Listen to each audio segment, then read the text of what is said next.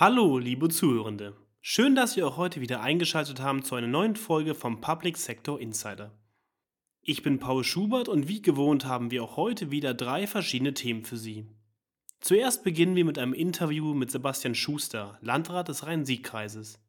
Darauf kommentieren wir die Social-Media-Nutzung in Behörden und abschließend reden wir über den fehlenden Nachwuchs im kommunalen Bereich.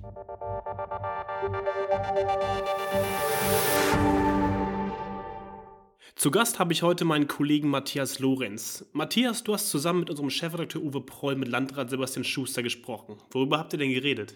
Ja, hallo Paul, danke für die Einladung. Zunächst sollte man vielleicht wissen, der Rhein-Sieg-Kreis, der gemessen an der Einwohnerzahl übrigens einer der größten Kommunen in Deutschland ist, hatte in den vergangenen Jahren viele Krisen und Herausforderungen zu meisten. Da gab es zum Beispiel die Migration und die Pandemie. Dazu waren Teile des Kreises aber auch von der Flutkatastrophe im vergangenen Sommer sehr stark betroffen.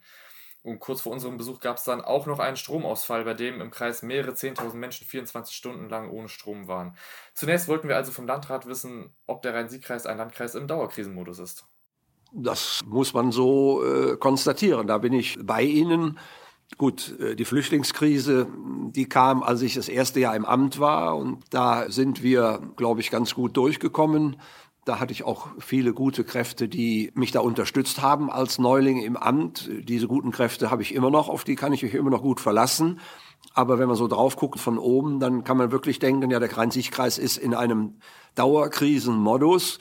Gerade ein solcher großer Kreis mit 600.000 Menschen oder bevölkerungsreicher Kreis. Es ist ja, wenn ich denke an Lockdown, an Testen, an Kontaktpersonennachverfolgung, an jetzt an die Impferei. Jetzt haben wir die zweite, dritte Impfung, dann haben wir Booster, jetzt kommen die Kinder dazu. Also meine Mitarbeiterinnen und Mitarbeiter in dem Bereich des Gesundheitsamtes, die gehen schon auf dem Zahnfleisch und äh, ohne externe Kräfte und auch ohne die Unterstützung der Bundeswehr wäre es gar nicht zu machen. Es ist teilweise gerade im Bereich der Kontaktpersonennachverfolgung ist auch unstreitig, ist auch politisch festgestellt, können wir das nicht mehr leisten. Ich sag mal, von den circa 400 kommunalen Gesundheitsämtern in Deutschland war ja kein einziges Gesundheitsamt auch nur annähernd auf sowas vorbereitet. Und da werden wir natürlich die Konsequenzen und die Erkenntnisse daraus ableiten und umsetzen müssen. Da sind wir auf, auf dem Weg.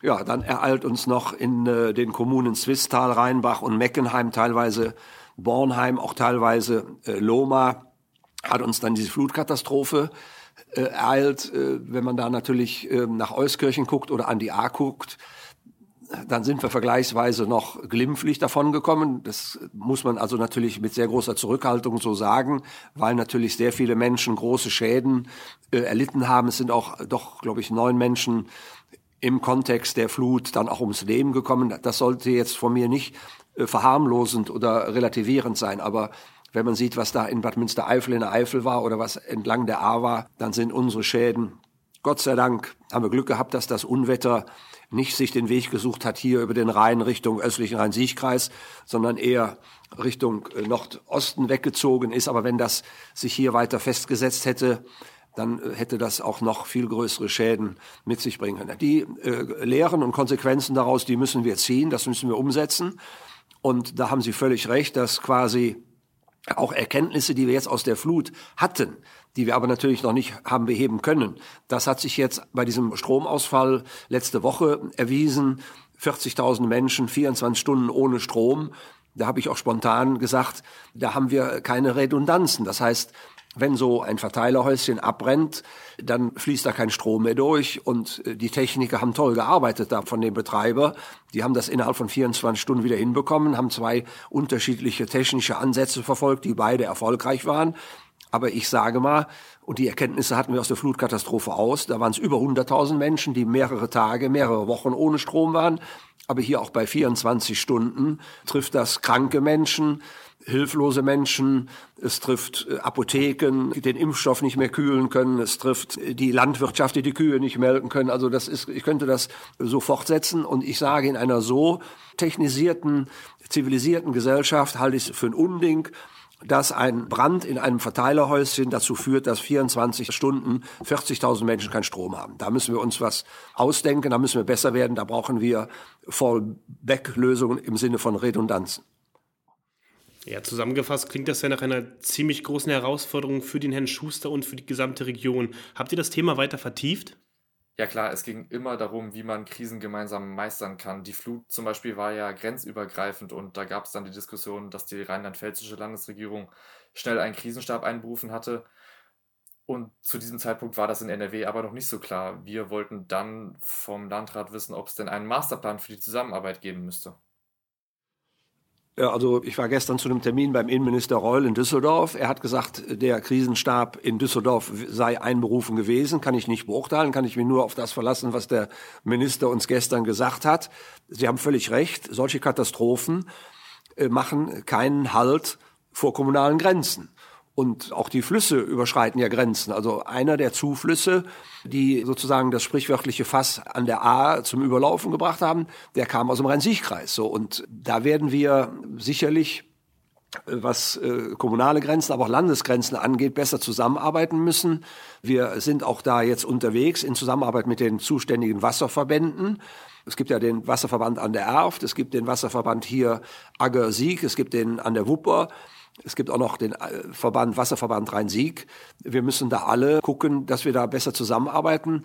Wir müssen uns aber vor allem, das verlange ich auch von der übergeordneten Politik, äh, Bezirksregierung, Landesregierung, dass uns mal klar gesagt wird, von welchen Extremen wir auszugehen haben. Ne? Wir reden über HQ 100 bis HQ Extrem.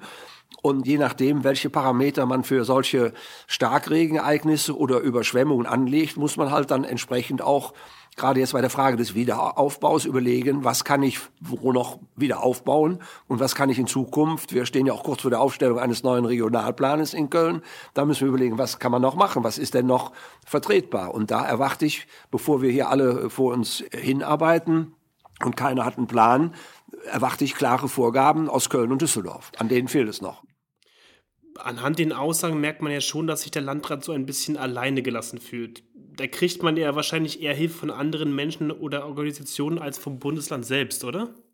Natürlich. Ehrenamt war ja gerade im Kontext der Flut, aber auch bei Corona immer ein großes Thema. Wir alle kennen ja die Bilder von den vielen Freiwilligen, die nach der Flut mit Bussen in die Katastrophengebiete gereist sind. Den Landrat haben wir dann gefragt, welche Rolle denn das Ehrenamt bei der Bewältigung von Krisen spielt. Also ich habe eine sehr, sehr hohe Wertschätzung und allerhöchsten Respekt vor den Leistungen des Ehrenamtes.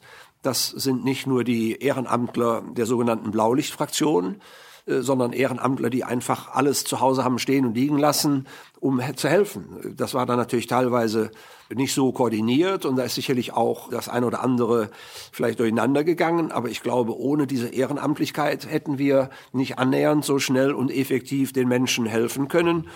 Und ich bin ja sehr oft auch jetzt nicht im Sinne eines Katastrophentourismus in den Gebieten im Rhein-Sieg-Kreis gewesen, auch wenn aus Düsseldorf Besuch dann da war. Aber wir haben uns auch sehr schnell sprachfähig gemacht. Ich glaube, ich war hier im Regierungsbezirk der Erste, der eine Stabsstelle Wiederaufbau eingerichtet hatte mit einer Frau Thiel, die sofort angefangen hat loszulegen, so dass wir sehr früh auch hier im Kreis jemanden hatten, der die Unterstützungsleistungen der Kreisverwaltung koordiniert hat, die sofort zur Verfügung gestanden hat für Rückfragen aus den Kommunen, für Rückfragen aus der Bürgerschaft. Aber nochmal, ohne äh, die Feuerwehren, über die Rettungskräfte, über die Ehrenamtlichkeit oder ohne die wäre das alles nicht so machbar gewesen. Wobei der ganze Wiederaufbau und vor allem die finanziellen Mittel, das dauert und dauert und dauert. Und ja, es ist halt schwierig. Es wird weiter dauern, Monate dauern, bis das Geld fließt, bis auch Klarheit geschaffen worden ist, wo kann wie was gebaut und wieder aufgebaut werden. Gibt es Ersatzflächen? Äh, wann kommen die Gelder, das, da ist doch vieles noch im Ungewissen und da verstehe ich die Menschen auch, die da äh, ungeduldig sind und unzufrieden sind. Ja, die Sache mit der schnellen Hilfe und dem Geld. Habt ihr an dem Punkt noch nachgehakt? Haben wir. Die versprochenen Summen fließen ja sowohl im Kontext der Corona als auch im Kontext der Flutkrise zu langsam. Wir wollten vom Landrat wissen, woran das denn liegt. Meine Meinung ist, dass auf der Basis der kommunalen Strukturen hervorragende Arbeit geleistet wird. Und obwohl wir jetzt seit fast zwei Jahren in diesem Dauerstress sind mit der Corona-Krise, meine Leute teilweise auf dem Zahnfleisch laufen, trotzdem äh, gelingt es doch noch, weitere Krisen zu bearbeiten und damit umzugehen. Aber die Frustration, die in der Bevölkerung ist, die haben wir teilweise hier auch, weil wir sind ja, wir gucken ja nach Düsseldorf und wir gucken nach Berlin und wir sind halt oft, kann ich auch nicht nachvollziehen, was da so äh, gemacht wird. Und ähm, ich habe auch nicht unbedingt den Eindruck, dass da aus Fehlern gelernt wird. Es fehlt meiner Meinung nach völlig an einer Evaluation, also Evaluierung der Geschehnisse. Das hat bei Corona nicht stattgefunden. Das hat auch mit der Flut meiner Meinung nach zu wenig stattgefunden. Und ähm, ich sag mal, das Beispiel war ja die Frage dieser Antragstellung. Das heißt, das geht ja nur online. Viele Menschen haben überhaupt keinen Zugang zur EDV. Zum, viele von den Menschen, die bei uns beraten worden sind oder beraten oder Hilfe brauchten, die haben noch, gar, noch nicht mal eine E-Mail-Adresse. Den mussten wir kreiseigene E-Mail-Adressen zur Verfügung stellen, damit die einen Online-Zugang hatten, damit sie dieses Formular loswerden konnten. So, dann die Bewilligung, Gott sei Dank liegt nicht bei uns, die liegt bei der Bezirksregierung. Das läuft auch sehr schleppend, weil die Bezirksregierung auch kein Personal hat, keine Leute hat. Und wenn ich das so alles sehe, was da auch noch unbearbeitet oder nicht beschieden ist nach vier, fünf, sechs Monaten, dann verstehe ich den Frust der Leute ja. Das war der Landrat des Rhein-Sieg-Kreises Sebastian Schuster, der mit meinen Kollegen Matthias Lorenz und Uwe Proll gesprochen hat. Social Media bestimmt unser Leben, zum Beispiel bei mir. Ich checke nach jedem Aufwachen meinen Instagram-Feed und beantworte WhatsApp-Nachrichten. Da ist es klar, dass auch Behörden mit dem Zahn der Zeit gehen wollen und auf die Plattform setzen. Aber sollten sie das wirklich? Schließlich sitzen die großen Social-Media-Unternehmen leider nicht in der DSGVO-konformen Europäischen Union. Ein Kommentar von Tanja Clement über den Balanceakt zwischen Datenschutz und dem riesigen Potenzial von Behörden für den quasi 24-7-Kontakt mit Bürgerinnen und Bürgern. Öffentlichkeitsarbeit ohne Social Media, das kann sich heute eigentlich niemand mehr leisten. Facebook, Twitter, Instagram und TikTok sind fester Bestandteil unserer Mediennutzung geworden. Unternehmen haben diese Chance erkannt und sprechen ihre Zielgruppe heute primär direkt durch zielgruppengerechte Werbung und Inhalte auf den entsprechenden Plattformen an. Statt in den klassischen Medien wie Radio, Fernsehen und Zeitung. Und wenn Nutzerinnen und Nutzer mit Nachrichten, Werbespots, lustigen Kurzvideos und den passenden Geschenkideen für jeden Anlass an einem Ort versorgt werden, dann ist es nur folgerichtig, dass auch öffentliche Stellen genau dort ihre Informationen streuen. Quasi analog zu Radiospots von der Bundesagentur für gesundheitliche Aufklärung und Gewählenbotschaften zur Primetime. Einfach weil man so die breite Masse erreicht. Und dabei haben die sozialen Medien noch einen entscheidenden Vorteil. Es gibt keinen Redaktionsschluss und zumindest für einfache Beiträge auch keine Pre- und Post-Production perfekt, um auf Bürgerfragen direkt und öffentlich einzugehen oder akute Anliegen zeitnah und transparent zu thematisieren. Social Media ist vergleichsweise barrierearm. Auf beiden Seiten des Bildschirms. Es braucht kein großes Budget, kein besonderes Abo, keine ausgeprägten technischen Fachkenntnisse.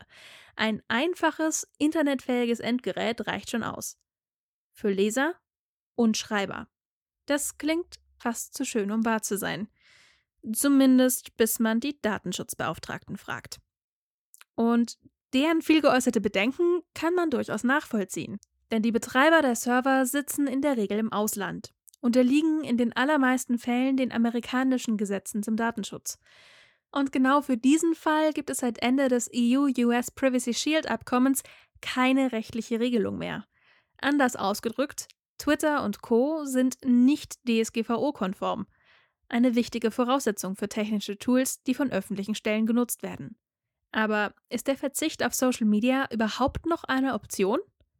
Nein, denn nur weil das örtliche Rathaus oder die Landesregierung nicht mehr zwitschert, tanzt oder für Fotos posiert, heißt das noch lange nicht, dass die Bürger ihnen wieder in die alten Medien folgen.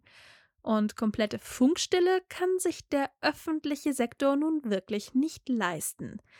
Vor allem, wenn man bedenkt, wie viele Stellen dort in den nächsten Jahren neu besetzt werden müssen. Wenn auch Sie sich unsicher sind im rechtskonformen Umgang mit Social Media und Behörden, kann ich Ihnen unsere Webinare des Führungskräfteforums empfehlen. Eine Übersicht können Sie unter führungskräfte-forum.de einsehen. Dem öffentlichen Dienst fehlt es an Nachwuchs. Schon jetzt bewerben sich zu wenige junge Menschen und Stellen bleiben unbesetzt. Eine ohnehin schon problematische Situation, die noch dadurch verstärkt wird, dass allein in den nächsten zehn Jahren etwa 30 Prozent aller kommunalen Beschäftigten aus Altersgründen ihre Arbeit in der Verwaltung niederlegen werden. Das bedeutet noch mehr Stellen, die neu besetzt werden müssen. Doch was muss getan werden, damit sich mehr junge Menschen für eine Karriere in der Kommunalverwaltung interessieren? Meine Kollegin Ann-Kathrin Herwig berichtet über mögliche Lösungsvorschläge. Für junge Menschen stellt die öffentliche Verwaltung schlichtweg kein attraktives Arbeitsumfeld dar. Das Problem ist bekannt. Nun gilt es für die öffentliche Verwaltung, sich im Kampf um Bewerberinnen und Bewerber gegen die Konkurrenz durchzusetzen. Dabei sind drei Punkte wichtig. Punkt 1. Die eigenen Vorteile betonen. Um junge Menschen für die Arbeit in der Verwaltung zu begeistern, muss der öffentliche Dienst zeigen, was er zu bieten hat und dabei auch ganz gezielt Vorteile gegenüber der freien Wirtschaft hervorheben. Es geht in der öffentlichen Verwaltung nicht um den Shareholder Value oder irgendeine Gewinnmaximierung. Es geht um unser Gemeinwesen, um unser Zusammenleben vor Ort ähm, und äh, mit allen, äh, von allen. Also das ist, glaube ich, ein ganz wichtiger Unterschied. Denn also ich persönlich verstehe es durchaus als Privileg, ähm, da zu arbeiten, wo die Gestaltung tatsächlich vor Ort äh, stattfindet. Und es geht um wirklich um Lösungskompetenz und nicht um abstrakte Diskussionen. Also das finde ich ein wichtiges, äh, wichtiges Argument für die Sinnhaftigkeit der Arbeit. Arbeit, die wir in den Kommunen und in den Verwaltungen tatsächlich machen. Und neben dem Sinn gibt es aber auch ganz viel Handfestes. Betonte Dr. Uda Bastians in einer Diskussionsrunde auf der Behördenspiegel-Plattform neuestadt.org. Zu diesem Handfesten zählen für sie unter anderem die familienfreundlichen und flexiblen Arbeitszeiten, das sichere Gehalt, die vergleichsweise hohe Anzahl an Urlaubstagen und verschiedene Vorteile, die sich für die Beschäftigten durch die Tarifverträge ergeben. Kommen wir zu Punkt 2, er lautet Arbeitsbedingungen verbessern. Die Verwaltung hat ihren Beschäftigten schon einige Vorteile zu bieten, doch darauf sollte sie sich nicht ausruhen. An vielen Stellen hinkt der öffentliche Dienst als Arbeitgeber weiter hinterher. Für die DBB-Jugendvorsitzende Caroline Herrmann sind dabei drei Dinge besonders wichtig. Generell gilt, dass die ja, Bezahlung stimmen muss, die Arbeitsbedingungen generell müssen stimmen und die Perspektiven. So fordert sie neben fairer Entlohnung und noch mehr Flexibilität beispielsweise unbefristete garantierte Übernahmen und Verbesserungen in Sachen Fort- und Weiterbildung. Auch die Ausbildung muss ihrer Meinung nach verändert werden und vor allem digitaler und realitätsnäher werden. Punkt 3 auf dem Weg zum attraktiven Arbeitgeber ist die richtige Selbstdarstellung. Mit ansprechenden Arbeitsbedingungen alleine ist es für den öffentlichen Dienst nämlich nicht getan. Diese müssen auch richtig kommuniziert werden und die Verwaltung muss vom alten und verstaubten Image loskommen. Um potenzielle Nachwuchskräfte zu erreichen, ist daher wichtig, die passenden Kanäle zu wählen und die Zielgruppe dort abzuholen, wo sie ist, zum Beispiel in den sozialen Medien, anstatt auf Messen oder mit Jobanzeigen. Diese Erfahrung hat auch Thülin Seskin, Recruiterin aus dem Bezirksamt Berlin-Neukölln, gemacht. Außerdem können Kampagnen dabei helfen, das Interesse bei der jungen Zielgruppe zu wecken. Das Bezirksamt Berlin-Neukölln zeigt sich beispielsweise mit der Kampagne Typisch Neukölln bunt, vielfältig, interkulturell und divers und gibt so zu verstehen, dass die Behörde ein Spiegelbild der Gesellschaft vor Ort sein möchte. Für Seskin spielen Role Models und ein authentisches Auftreten hierbei eine wichtige Rolle. Role Models, also wirklich Menschen, die diesen Weg gegangen sind. Wo sind sie heute? Wo sind diese echten Menschen heute? Also nicht irgendwelche äh, Werbegesichter, sondern echte Menschen aus dem Bezirk. Wie seid, bist du darauf gekommen, diesen Werdegang einzuschlagen? Bist du zufrieden? Was kann man besser machen? Und auch ehrlich sein und auch zeigen, dass wir nicht perfekt sind. Wir brauchen den Menschen oder jungen Auszubildenden nicht sagen, wir haben hier total die Hightech-Büros und sind hyper digitalisiert in Neukölln. So ist es nicht. Wir sind noch auf dem Weg dahin, aber du kannst Teil davon sein, mit uns gemeinsam das zu verändern. Und wir sind einfach in einem, in einem sehr schwungvollen Wandel gerade und ähm, da gibt es ganz, ganz sicher ganz viele Menschen, die, äh, die sich daran beteiligen wollen. Und denen müssen wir das einfach nur sagen. Es ist eigentlich ganz einfach. Und schon sind wir wieder am Ende der Folge angelangt. Wir freuen uns, dass Sie heute eingeschaltet haben und hören uns dann in der nächsten Woche wieder. Bis dahin.